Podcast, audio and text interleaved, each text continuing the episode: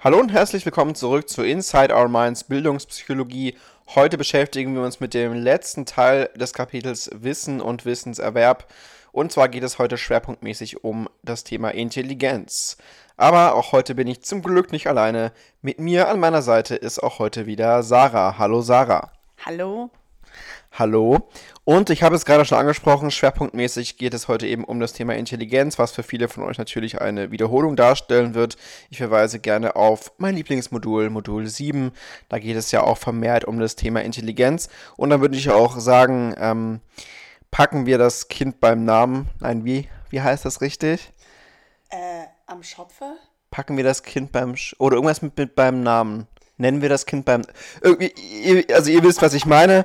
Intelligenz, Intelligenzmodelle ist das erste Unterthema, nämlich die Perspektiven ähm, der Intelligenz. Und natürlich ist es so, dass sich die Forschung auf die differenzielle, auf die diagnostische Psychologie da beruft, wenn es um Intelligenz geht. Und ähm, es geht meistens eben darum, dass man Unterschiede erklärt in der Intelligenzstruktur und die dann auch eben beschreibt, so wie es ja in der Psychologie dann auch ähm, auf der deskriptiven Seite der Fall ist wenn man jetzt sich anschaut, okay, wo braucht man denn Intelligenztests, dann müssen wir festhalten, unter anderem in der Schuleingangsdiagnostik, aber auch ähm, wenn es um die Schullaufbahnempfehlung geht, wenn wir Leistungsstörungen oder Teilleistungsstörungen diagnostizieren wollen, zum Beispiel, wenn es also auch um LRS geht. Ähm, letztlich ist Intelligenz die zentrale kognitive Variable im Lernprozess und äh, letztlich natürlich auch eine Voraussetzung und ähm, dann auch wichtig, wenn es darum geht, dass der Lernprozess letztlich auch gelingt. All dafür ist die Intelligenz eben da und ähm, vor allem dann auch in der Bildungspsychologie da. Definition der Intelligenz ist schwierig, auch das ist ja auch in der M7 schon Thema gewesen. Da war unter anderem die schöne Definition, Intelligenz ist das, was der Intelligenztest misst. Durchaus auch was Wahres dran. Also die, die zentrale Komponente der Definition ist, dass es um eine sehr allgemeine mentale Fähigkeit geht, bei der Intelligenz. Und es geht eben generell darum, zu planen, zu argumentieren, Probleme zu lösen, zu abstrahieren. Es geht darum, komplexe Sachverhalte zu verstehen, auch schnell zu lernen oder auch laut Gottfriedsen aus Erfahrung zu lernen. Auch das kann ja eine Facette der Intelligenz sein. Dann, und noch das ist eine Wiederholung, geht es natürlich um die Frage, gibt es jetzt eine Intelligenz oder mehrere Intelligenzen? Da gibt es ja die berühmten zwei Faktoren von Spearman ähm, den G-Faktor, also die eher allgemeine Intelligenz, und den S-Faktor, der spezifische Faktor, und dann auch aus M7 bekannt die Faktoren äh, von Thurstone, also die Theorie primärer mentaler Faktoren. Da ist G eher die Folge, aber nicht die Ursache verschiedener mentaler Fähigkeiten. Da gibt es ja auch die sieben Primärfaktoren von Thurstone, die ich jetzt aber an der Stelle nicht nochmal aufrollen werde. Dafür gibt es ja auch den M7-Podcast unter anderem. Die Zwei-Faktoren-Theorie, auch die ist ja, glaube ich, auch schon aus M5 unter anderem bekannt. Ähm, Cattell 1963, die Unterscheidung fluide Intelligenz und kristalline Intelligenz. Vielleicht nochmal kurz zur Wiederholung. Die fluide Intelligenz ist eher biologisch und genetisch bedingt, geht also eher um die Fähigkeit, abstrakte, unbekannte Probleme durch Schlussfolgerungen zu lösen. Das ist dann auch äh, eine nonverbale Testung, die man da hat, um die fluide Intelligenz ähm, zu äh, erfassen. Das ist dann auch eher äquivalent zum G-Faktor von Spearman und aber auch letztlich natürlich für schulische Leistungen relevant. Hingegen die kristalline Intelligenz dann eher ähm, basierend auf der Lernerfahrung, also Ansammlung von Wissen, Kenntnisse, sowas wie ein umfangreiches Allgemeinwissen und ähm, dann auch letztlich natürlich geprägt von der Kultur und von Lerngelegenheiten. Also das vielleicht so zur Unterscheidung. Dann natürlich noch zur Frage, okay, wie kann man denn Intelligenz überhaupt messen? Ähm, ein Intelligenztest. Das ist letztlich die Kombination von Subtests, die jeweils die Dimensionen oder den Faktor der Intelligenz messen. Und dann hat, dann hat man eben festgestellt, oder man hat es so konstruiert, dass es eben eine hohe Übereinstimmung gibt in den Aufgabentypen, auch in der Vorgehensweise der Codierung und der Berechnung des allgemeinen äh, Kennwerts der verschiedenen Intelligenztests und letztlich werden dann die Rohwerte in eine äh, Standardnormierung gebracht oder in Standardnormwerte eben umgerechnet. Also der IQ ist, wie wir ja auch schon wissen, kein absoluter Messwert, sondern eben ein statistischer Indikator für einen Leistungsrangplatz einer Person und dann eben auch immer im Vergleich zu einer bestimmten äh, Population und natürlich auch altersspezifisch. Und ähm, ja, dann haben wir am Ende eine Auskunft eben darüber, wie sehr der Mittelwert vom Mittelwert einer Referenzpopulation abweicht. Das erstmal so einführend und allgemein zur Intelligenz. Wie gesagt, glaube ich, eher jetzt eine Wiederholung gewesen. Machen wir mal weiter mit der Bedeutung der Intelligenz für das Lernen und für die schulische Leistung. Ja, wie sieht es eigentlich aus mit der praktischen Relevanz der Intelligenz fürs Lernen? Ähm, hierbei sind individuell sehr unterschiedliche Muster möglich. Ähm, wenn man ähm, durch die Intelligenzmessung bestimmte Defizite ausschließen kann, dann ist das sehr wertvoll für Therapien ähm, bzw. spezifische Lernunterstützung. Ähm, beispielsweise ist es auch bei, ähm, bei der Diagnostik von Lernstörungen ganz, ganz wichtig. Ähm, wie sieht es aus mit Vorteilen von höherer Intelligenz im schulischen oder Lernkontext? Man kann sich halt schneller auf Aufgaben einstellen, ähm, nutzt effektivere Problemlösestrategien, kann leichter lösungsrelevante Regeln erkennen, ähm, besitzt größere Verarbeitungskapazitäten beziehungsweise elaboriertere Lern- und Gedächtnisstrategien. Und diese Effekte können sich über die Zeit eben auch potenzieren. Somit kann man sagen, dass die Intelligenz als ganz basale Lernvoraussetzung dient, sozusagen. Ähm, bei niedrigeren IQ-Werten ist es eben auch so, dass es da zu einer Beeinträchtigung bei der Bewältigung schulischer Anforderungen kommen kann. Ähm, und ja, für viele Anforderungen ist ein Mindestmaß an Intelligenz eben erforderlich, besonders im Regelschulbetrieb. Ähm, wichtig sind aber weiterhin auch Vorwissen, Motivation und Selbstregulation für die gesamte Schullaufbahn. Ähm, wie sieht es aus mit Intelligenz im Zusammenhang mit Vorwissen? Ähm, die Bedeutung der Intelligenz bei der Vorhersage von Lernerfolgen hängt eben ab von der einmal von der Komplexität des ähm, Gegenstandbereichs und aber auch vom Vorwissen. Die Bedeutung der Intelligenz wirkt insgesamt schwerer bei schwer, schwierigen Aufgaben und aber auch bei unvertrauten Aufgaben, wo dann das Vorwissen zum Beispiel eben ähm, nicht helfen kann. Wie ist es mit der Veränderbarkeit von Intelligenz? Ähm, hierbei sind wie immer und in allen Bereichen Anlage und Umwelt von Bedeutung. Die Intelligenzwerte werden im Laufe der Zeit immer stabiler durch die individuelle Gestaltung des eigenen Lebens und durch zunehmende Selbststeuerung. Aber dabei wird die Wirkung der Umwelt sehr oft unterschätzt. Dann zur Entwicklung der Intelligenz ähm, in Bezug auf äh, kognitive Entwicklung und soziokulturelle Bedingungen. Der Einfluss soziokultureller Bedingungen ist sehr viel größer als beispielsweise von Piaget angenommen. Ähm, da spielen Interaktion, soziale Kontakte und auch der kulturelle Einfluss eine große Rolle. Die Effekte der Beschulung auf die Intelligenz ähm, ja, da gibt es eine förderliche Wirkung, die sich sowohl direkt als auch indirekt äußern kann. Direkt durch die Förderung von Intelligenzleistung, indirekt durch den Erwerb von Fähigkeiten, ähm, die sich dann um die Ecke sozusagen darauf auswirken. Dann kann man ähm, insbesondere die fluide Intelligenz gezielt trainieren. Ähm, da gibt es direkte Förderungsmöglichkeiten durch Trainings zum induktiven Denken, vermitteln. Hierbei werden dann ähm, Vergleichsstrategien vermittelt und diese steigern dann nachweislich die Indikatoren fluider Intelligenz. Aus, das Ausmaß der Veränderbarkeit ist jedoch nicht besonders groß. Auch können schulische Lernprozesse nicht wirklich abgekürzt oder eben ersetzt werden. Genau, soviel mal zur Intelligenz. Und jetzt haben wir noch einen zweiten Fokus hier in dieser Folge, nämlich zum Thema Wissen ein bisschen äh, Wissen zum Thema Wissen, nämlich Modelle zur Wissensklassifikation. Das war ja das erste Unterkapitel. Da gibt es natürlich erstmal einen Input aus der Kognitionspsychologie, weil das Wissen dann natürlich ein ähm, relativ überdauernder Inhalt des LZG ist, beziehungsweise da wird das Wissen eben als solches gesehen. Und ähm, das wird dann charakterisiert über die Menge und die Qualität mentaler Repräsentationen. Bloom hat da auch eine klassische Lernzieltaxonomie aufgestellt. Also er hat Ler Lernziele definiert, die fangen dann bei Wissen an, quasi ganz unten und gehen dann bis zur Elaboration, also quasi äh, einfach Ziele, die man da ähm, quasi aufstellen kann, Lernziele. Und ähm, ja, er hatte mit dieser Lernzieltaxonomie eben wiederum das Ziel, dann eine Entscheidungsgrundlage für das Lernen, für das Lehren, aber auch für die Diagnostik zu bieten. Also da gibt es einfach nochmal Wege so ein bisschen, wie man äh, das Wissen so ein bisschen ja, strukturieren kann oder ähm, zerlegen kann, sage ich mal. Das machen wir jetzt auch, indem wir Wissensmerkformen und Merkmale definieren. Es gibt nämlich da verschiedene Wissensformen, die halt äh, beschrieben werden und ähm, ja, unterteilt werden, nämlich zum Beispiel das situationale Wissen. Also, das ist eigentlich relativ selbstredend, finde ich. Das sind, ist eben das Wissen über die Anforderungen und Merkmale von Problemen. Und damit wird dann eben auch die Aufmerksamkeit gelenkt.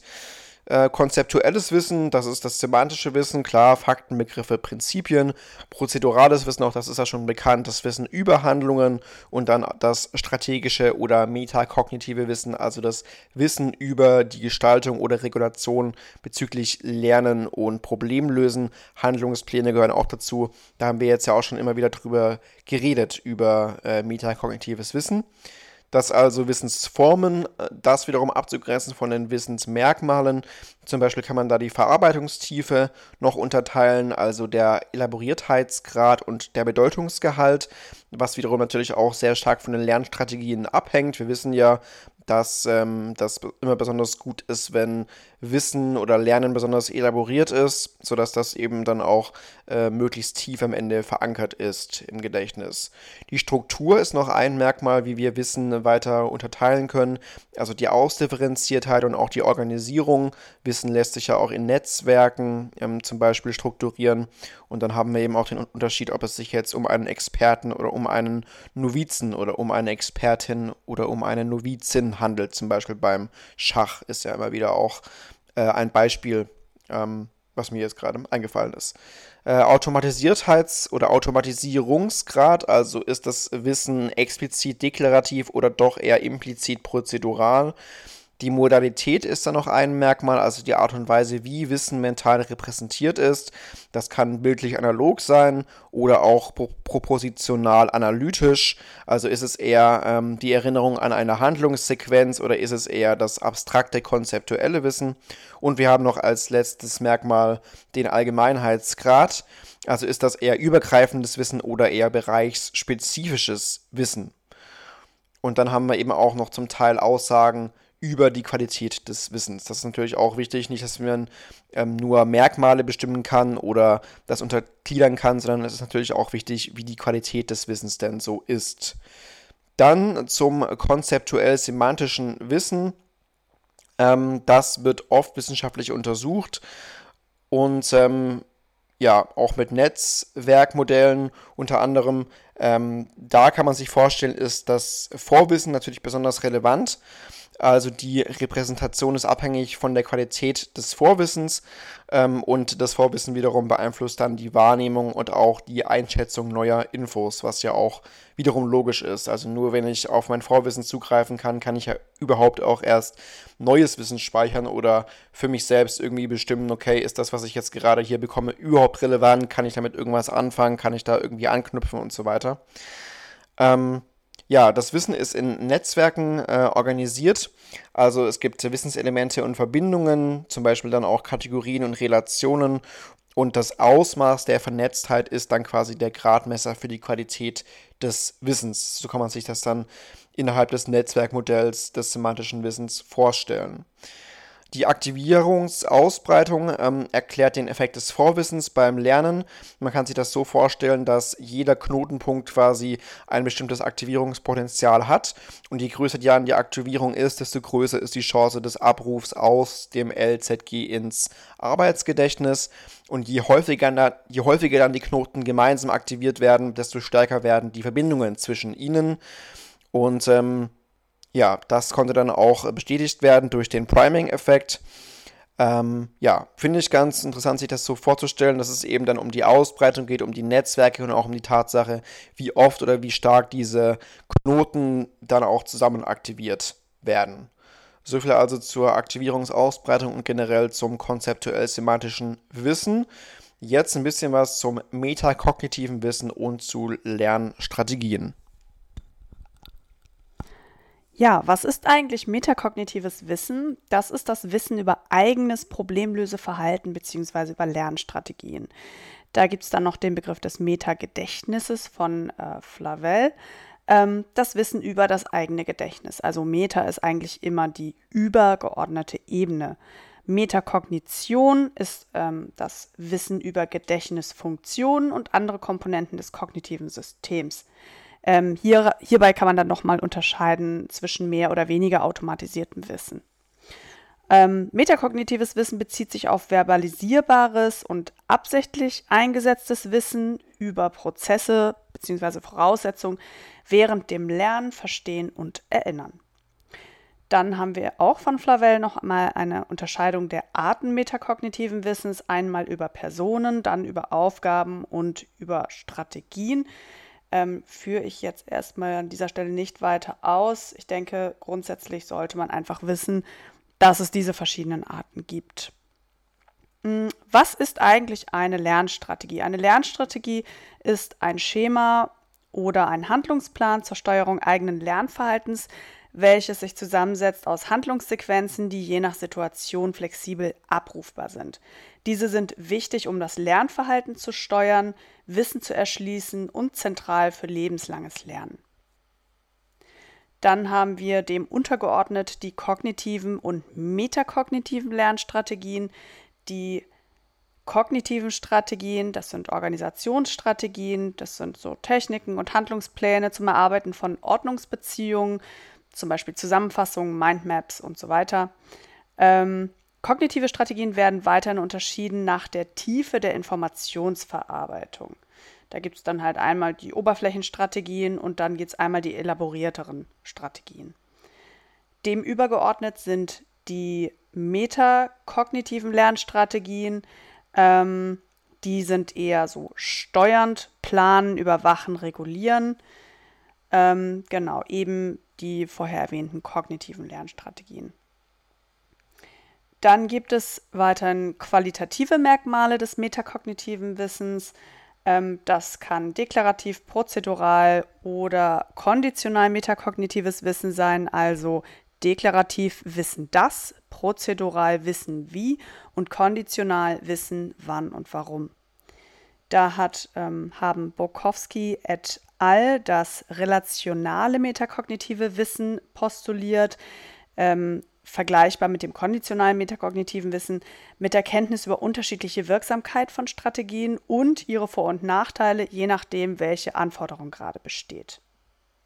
Insgesamt kann man sagen, der Einsatz von Lernstrategien ist ein zielorientierter, aktiver, konstruierter und situativ flexibler Prozess. Das Wissen über effektive Strategien bedarf vielfältiger Anwendung und Reflexion. Als nächsten Punkt haben wir die Auswirkungen des Vorwissens auf Lernen und Gedächtnis. Ähm, das gab es an verschiedenen Stellen ja auch schon mal. Man weiß, das Vorwissen ist ziemlich wichtig. Ähm, gerade das konzeptuell-semantische Vorwissen hat eine hohe Bedeutung für Lernen und Wissenserwerb. Ähm, die Wirksamkeit eben dieses Vorwissens kann durch den Prozess der Aktivierungsausbreitung erklärt werden. Effekte des konzeptuell-semantischen Vorwissens auf das Lernen ähm, durch Gedächtnisleistung. Da gab es, wie auch eben von Daniel schon erwähnt, die Schachexperimente, Vergleich von Experten versus Novizen.